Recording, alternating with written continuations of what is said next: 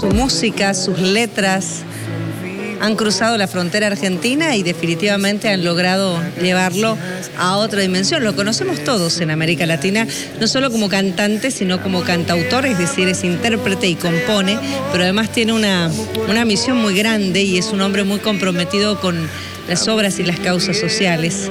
Y durante este fin de semana nos acompañó aquí, también en Bolivia, a través de lo que fue esta cruzada especial de UNICEF para nuestros niños. Estamos hablando de Axel, que está con nosotros esta noche en el podcast. Que no me pierda, quiero agradecerle muchísimo realmente por acompañarnos. Es un honor que esté aquí eh, en este nuevo episodio, en este nuevo capítulo con nosotros. ¿Cómo estás, Axel? Bienvenido. muy bien, muchas gracias, Cecilia. Muy, muy contento de estar nuevamente aquí en Bolivia. Agradecido, por supuesto, con, con UNICEF por la invitación a esta cruzada solidaria, ¿no? que, ya he participado en muchos países de América y que creo que es tan importante eh, poder colaborar como artistas, ¿no? aportando nuestro granito de arena, que es justamente en mi caso la música. Y en este caso en particular, en especial, me, gustó mucho también poder ir a, recorrer algunos barrios. No solo estar arriba del escenario, sino mirar lo, lo que hace. Sí, sí, está buenísimo. Eso porque es lógico, ¿no? La gente a veces eh, dice, bueno, ok, yo dono, creo, pero ¿a dónde va todo ese dinero? Eh, va a mi país, va... Peor en los tiempos actuales, donde hay mucha desconfianza de todo. Claro, y todo se sabe porque hay redes sociales que todo lo, muestran, lo exponen. Así que me gustó mucho poder mostrarlo también de alguna forma a través de mis redes sociales. Bueno, fuimos a, Montero a estar con las familias ahí donde una, una parte del programa de UNICEF la parte de saneamiento, aguas y, bueno, habían construido 58 baños en diferentes casas. Eh, me, gustó muchísimo, la verdad, vincularme desde lo profundo con las familias y, estar, ir a su lugar, ¿no? a su realidad, porque a veces ellos tienen que sentirse también valorados y que existen y, y que le damos la importancia y el lugar que merecen, ¿no? que vamos a su lugar a, a preocuparnos y ocuparnos de, ellos. Bueno, yo en realidad fui a acompañar a UNICEF, quien, quien lo hace, ¿no? Pero me encantó ir, la verdad. Sos muy comprometido. Yo te preguntaba eso, si esto nace de una situación personal, a veces ocurre, ¿no? Que, que cuando nos comprometemos con la causa social es por una situación personal, un llamado personal, o porque también lo viste, lo asumiste como parte de tu vida y me contabas que tu familia siempre ha estado comprometida con causas sociales. Sí, vengo de una familia donde ya desde mis abuelos, abuelas, eh, mis papás, mis tíos, ya mucha gente en la familia participaba de diferentes eh, entidades de bien público como es el Rotary, como es el Club de Leones, que están aquí también, están en el mundo entero y lo que buscan de alguna forma es ayudar al Estado en ciertas áreas que el Estado no llega a cubrir o que no lo ve eh, o que no lo tiene como prioridad. Entonces, sin perseguir ningún tipo de, de ideología política ni religiosa, ni recibir aportes de ninguna empresa, ayudan, buscan hacer campañas, ¿no? Entonces, bueno, yo me crié en un ambiente muy así, en mi familia, entonces, no sé, ocurría una inundación en alguna parte del país y desde chiquitos todos a juntar ropa, a juntar alimentos. Es el ejemplo entonces. Claro, era lo que se vivía en mi casa. Y después, bueno, con la música, a, a partir de por ahí el segundo o tercer disco, me empecé a dar cuenta que, bueno, con el impacto popular que uno puede tener, también podía ser parte o usarlo como una herramienta y un puente a hacer algo social, de impacto social. Y bueno, ahí arrancamos a, colaborar con muchos festivales, trabajar mucho con UNICEF desde hace, no sé, por lo menos 15 años, diferentes fundaciones y, bueno, a mí me encanta, la verdad que es un alimento para el alma. Y aquí estás. ¿Cuántos años en la música? ¿Cuántos años comprometido también con esto que es deleitarnos con el arte de hacer música, de escribir canciones? Eh, profesionalmente ya 20 y algo. Porque yo hago música de toda mi vida, ¿no? Yo empecé a estudiar piano a los 5 años y siempre me dediqué de alguna forma aficionado, obviamente, pero siempre estuve muy vinculado con la música y estudiando y yendo a conservatorio. ¿Tenés familia de músicos o no? Sí, también, también. Tengo mi papá es un músico aficionado, pero que, eh, como lo hace todos los días prácticamente, no es que toca cada tanto, sino que le gusta muchísimo y canta y todo. Después tuve una tía que ya falleció, que, que también fue violinista, eh, una prima que es bailarina profesional. Es decir, hay mucho arte en mi familia también. Mi mamá que era profesora de danzas folclóricas también. Estabas muy ligado a la música, no había cómo. Sí, sí, y en mi casa siempre hubo mucho de, esto de eh, no tener ningún lujo, ningún lujo. Yo nací en una familia clase media, laburante, nací en mi casa, eh, sobre calle de tierra, ¿no? Bien de barrio. Hoy me sentía muy identificado cuando fuimos a, Montero. Sí, me sentía muy identificado. Era muy parecido a mi barrio donde nací, eh, pero siempre había como mucho estímulo artístico. Mi papá prefería comprar un instrumento, un libro, un cuadro eh, antes de que tenga zapatillas, ¿no? Así era. Y eso creo que, impactó sin dudas. Pero bueno, después en un momento yo sentí ese impulso de, bueno, yo quiero vivir de esto, yo amo la música. ¿Cuándo sentiste eso? Y yo recuerdo ya de muy chico, a los, 10, 11, 12 años. Eras chiquito. Yo tenía ese despertar de, que yo quiero vivir de esto. Aunque sea ser profesor de una escuela, yo no pretendía como ser músico famoso y todo lo que después me pasó. Obviamente que como chico lo soñás, pero no era lo que pretendía. Y después la vida me sorprendió y bueno. Vos solo querés hacer música. Total. Yo sentía que me iba de vacaciones con mi familia y después de una semana no tener una guitarra, un piano, algo, yo me sentía que me faltaba algo, me sentía incompleto, me sentía incómodo. ¿no? Y, mi papá siempre llevaba una guitarra o un bombo, hacíamos mucho folclore. Y, bueno, después ya un poco más de grande, eh, ya a los 15, 16 años, yo en cada acto de la escuela hacía música, siempre estaba ahí muy, muy mostrando lo que quería hacer. ¿Cuál fue la primera canción? Así más o menos que te acordás. ¿O te acordás o no? O sea, no sé, la que te enamoró, la canción que vos eh, te identificas con esos primeros años de, tu vida. ¿Querés que toque algo así? Voy a improvisar, ¿eh? A ver, Recontra improvisar, pero... no sé en qué tono era. La primera canción que yo recuerdo tocar, que la canté con siete años frente al acto escolar de la primaria, era una de Facundo Cabral. A ver, uy, y, además. sí, no llores, mi niño, no llores jamás. No crezcas, perdón. No Los grandes al mundo le hacen mucho mal. El hombre ambiciona cada día más y pierde el camino por querer volar. Huele bajo porque abajo está la verdad. Esto es algo que los hombres no aprenden jamás. Qué loco que una canción de tantos años sea tan vigente, ¿no? Su letra, lo que dice, uno la escucha y dice, mm, esto parece escrito ayer. Eh, en el año en que la escuches, en el momento que la escuché, sigue siendo lo mismo, de verdad. Y esa fue la primera canción que yo aprendí en la guitarra junto con una, una zambita salteña decía, esta zambita andariega viene llegando y se mete a la rueda como jugando y se mete a la rueda como jugando. Después decía, vengo desde Aymogasta para las pirquitas, traigo una flor del aire de las lomitas a mi tino gasteña, mi niña, niña chulita. Qué lindo, Hermoso de verdad. Pero te, dieras el brillo en los ojos cuando. Es que tengo, muchos recuerdos de esa época porque yo había aprendido tres acordes en la guitarra, que era la, re y mi. Y con esas tres acordes yo cantaba todas las canciones que podía. Claro, lo y estas canciones yo las cantaba con esos tres acordes y, bueno, me permitió esto, vincularme con la guitarra, tocar frente a, la escuela con siete años, con mi, mi hermana y mi hermano. Creo que están poniendo fotos de mi infancia. Sí, verdad. No sé, en esa época eh, justamente fue que había una foto con, con, mi, con mi hermana, ahí está mi hermana, pero hay una foto que está mi hermana, mi hermano mayor y yo en el medio o en un costado, vestidos de, con ponchos salteños, que veníamos de este, justamente de este acto de cantar. Estas canciones que me cantaste, que mira, qué lindo.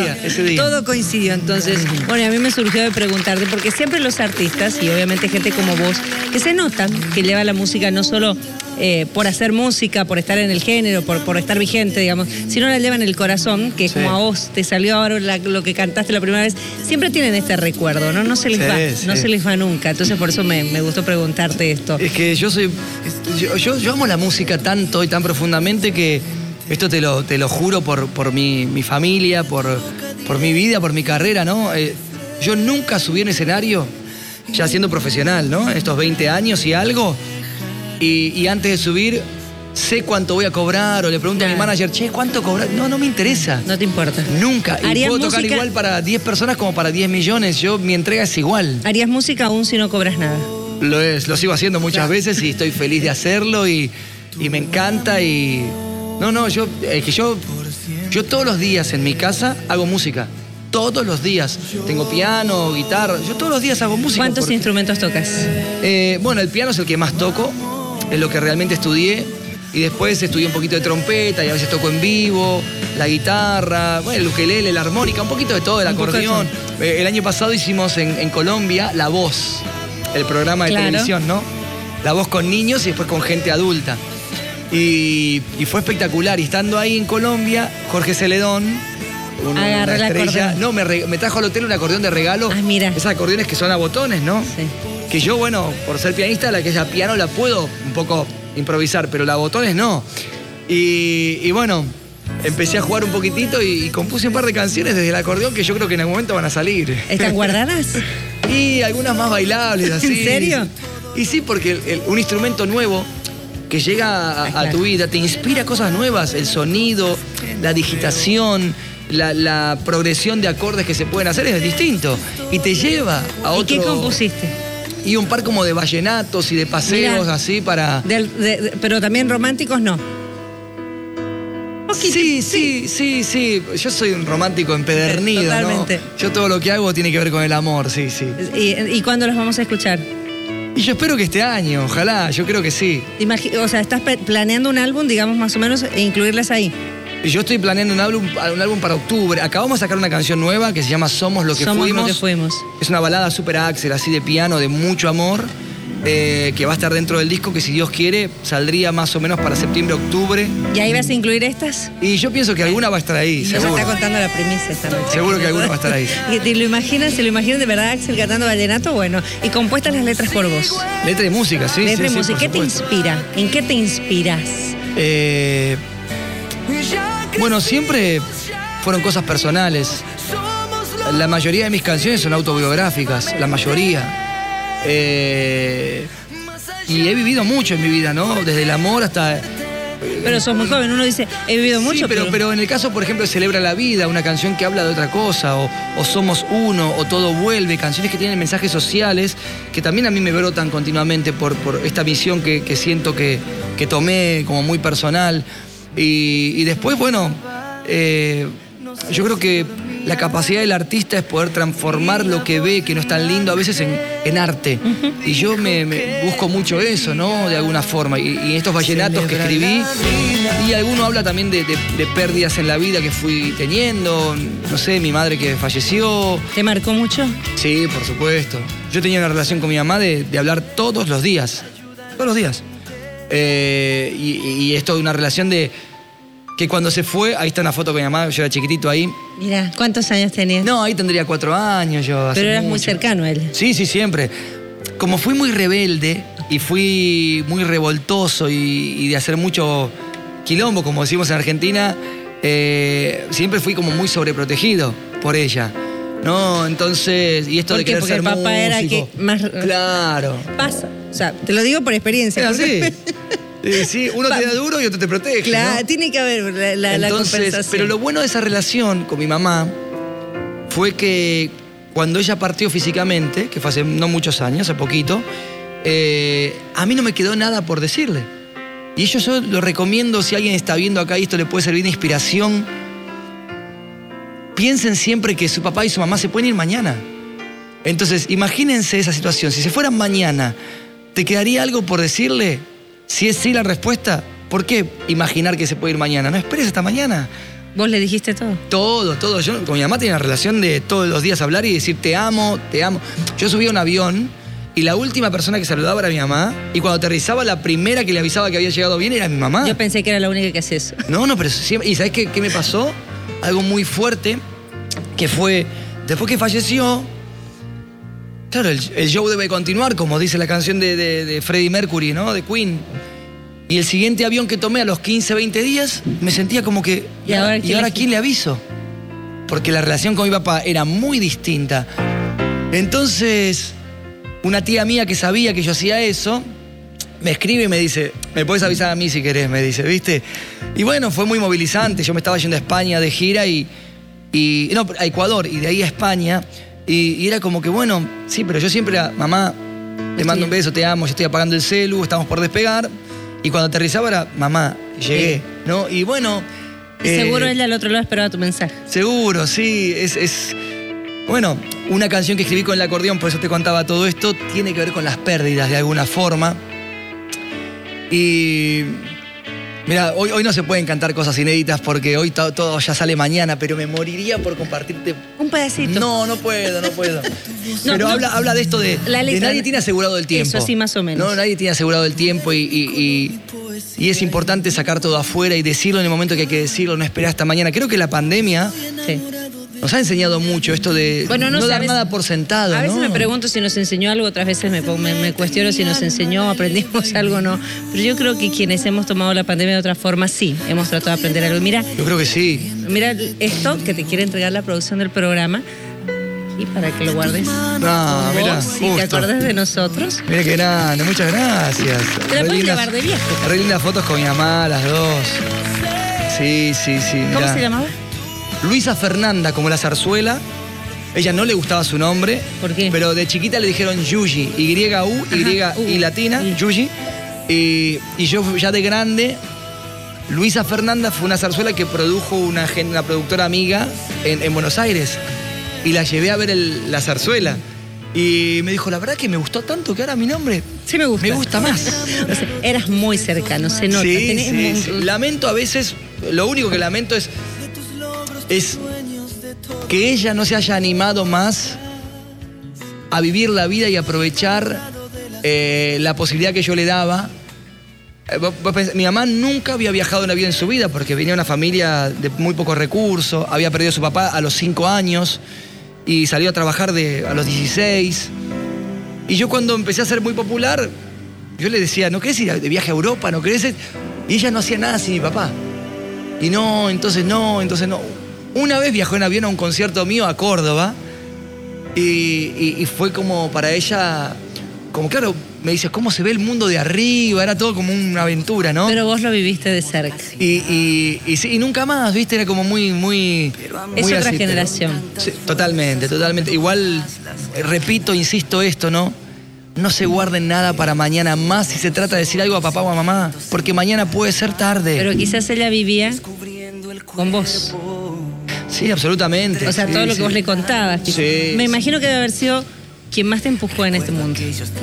Sí, pero mi mamá, yo llegaba de tocar a los primeros conciertos así en, en bares, cuando tenía 15 años, ¿no? Con mi, mi bandita y eso, y, y llegaba y, no sé, las 3 de la mañana, y ella ya en la cama, dormida entre comillas, porque seguramente estaría esperándome, pero yo tenía un cartel siempre en, en la mesa de la cocina o algo, ¿cómo le fue a mi John Lennon? Como siempre a toda, to- muy demostrativa, muy demostrativa. Entonces, eh, nada, siempre con mucho apoyo. De hecho, si bien yo heredo de mi papá ese amor tan grande por la música, mi mamá es la que me llevaba al conservatorio todo el tiempo a la tarde y volvíamos a las 11 de la noche en colectivo y caminando calles de tierra que no eran, que eran peligrosas, pero simplemente para. Y yo tenía 8 años, 9, desde los 5 que me empezó a llevar. Y, y la verdad que ella corría un riesgo muy grande por llevarme a- a- a- al conservatorio y volver tardísimo. Y, y bueno, una entrega que yo le debo a ella todo lo que soy como músico y la sensibilidad, creo, todo a ella, a mi, a mi ¿Le mamá. dedicaste, le escribiste alguna canción? Sí, claro, ¿Cuál? sí. Y tengo varias que le escribí a ella antes de, de que, fallece, que falleciera y después también. Y, y ella lo sabía, sí, sí, por ¿Y supuesto. cuál es la que a vos más, o sea, no sé, o que la que Hay- querés hay- compartir hay- con nosotros? Mira, hay dos que las escribí después de que ella falleció y que para mí representan mucho más lo, lo que significaba para mí. Una, que nunca la grabé yo, pero la grabaron Los Nocheros. El, el grupo Los Nocheros, que Sí. suelen venir mucho para aquí, para Bolivia, que se llama Gracias, lo siento, te amo. Que la- y yo se las produje a Los Nocheros también. Y después una que sí grabé yo, que se llama Eternidad. Y son canciones, bueno, que representan mucho el, el sentimiento de hacia ella, ¿no? ¿Te nace cantarle un poquito? Eh, es que necesitaría eh, unas cosas que le pongo a la guitarra que, que no, no lo puedo hacer ahora. Como algunas tengo que tener el piano, otras.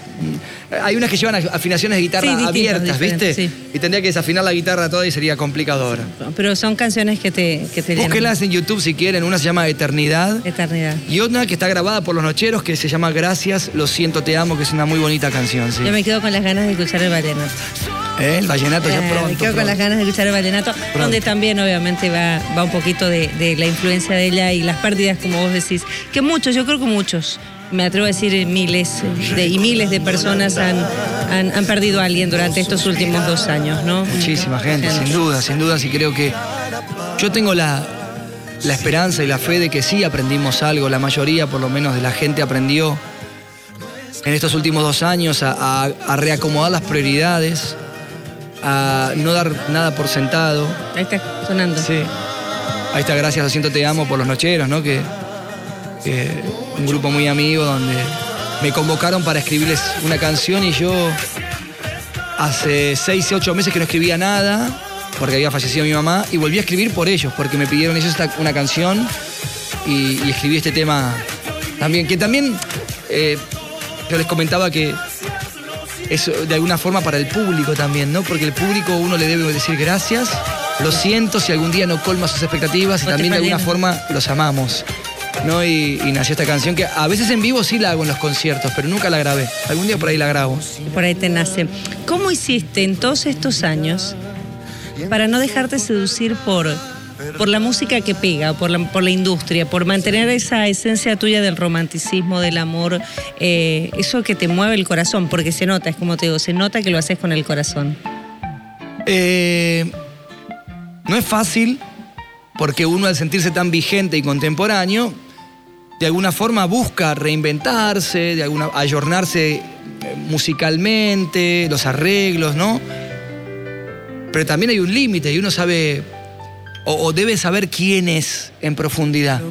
Yo después de escribir canciones como Amo, que sonaba al principio, una balada de, piano profunda, con una poesía muy especial, no me imaginaba trascendiendo, tanto el límite de ir a- a lo que hoy está de moda.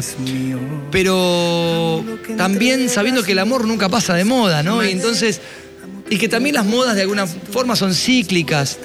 Y las baladas de amor siempre serán baladas de amor. Y yo digo, eh, a modo de, chiste, pero en serio,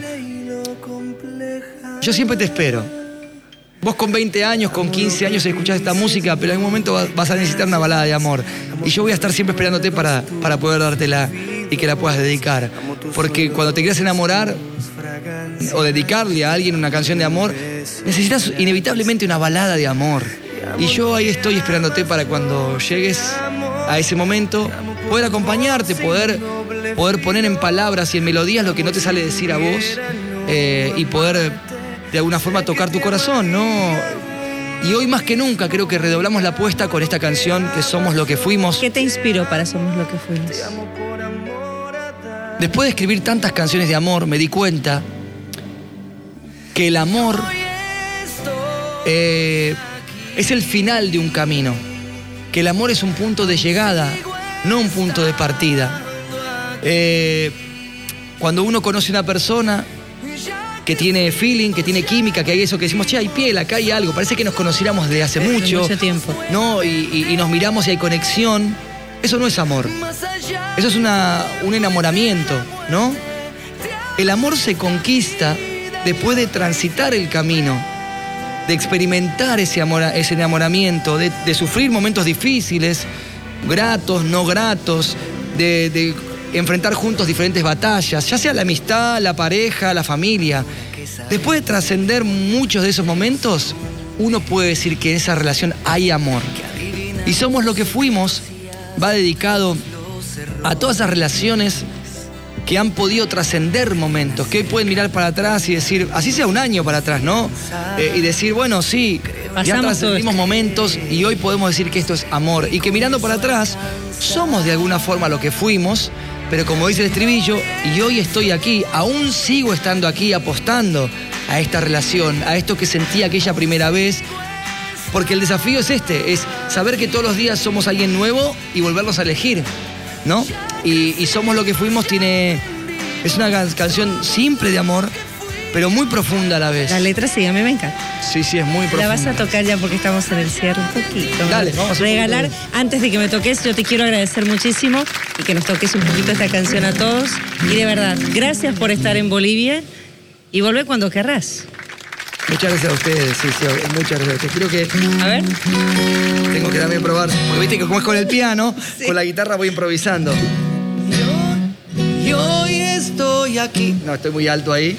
Ya voy a encontrar eh, un sol. Permiso, ¿eh? Mientras agradezco a toda la gente de aquí de Bolivia que siempre me trata de maravillas. Eh, a ver acá. Siempre.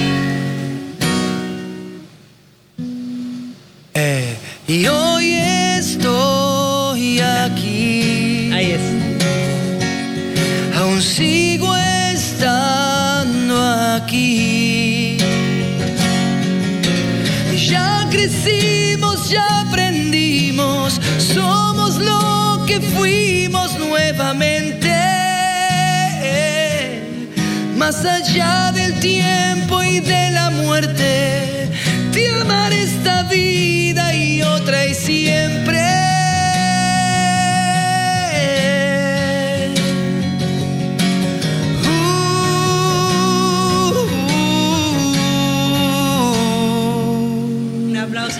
La improvisé. Ahí Eh, los me invito, encantó. los invito a que vayan a YouTube y busquen Somos lo que fuimos Axel, que la van a escuchar bien profundamente No, como debe ser nuestra improvisación y, y bueno. Pero esta improvisación demuestra lo grande que sos. Bueno, bueno, De muchas verdad, gracias. muchas Y- gracias. Y, los invito ahí en Axel Oficial, que es mi Instagram, que lo manejo yo todo el tiempo y, y ahora seguramente subiremos una fotito Seguro con vos que sí.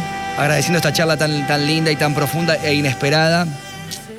Eh, ahí me pueden buscar Axel Oficial en Instagram y, y- y descubrir un poco más y, y bueno, estar atentos, atentas de cuando regresemos porque la idea es este año volver a, aquí a Bolivia a devolver este amor que me están dando siempre en concierto, en canciones, así que ojalá pronto estemos por acá. Y te vea ahí en el escenario. Muchas gracias, de Muchas verdad. gracias. Gracias, por el cariño.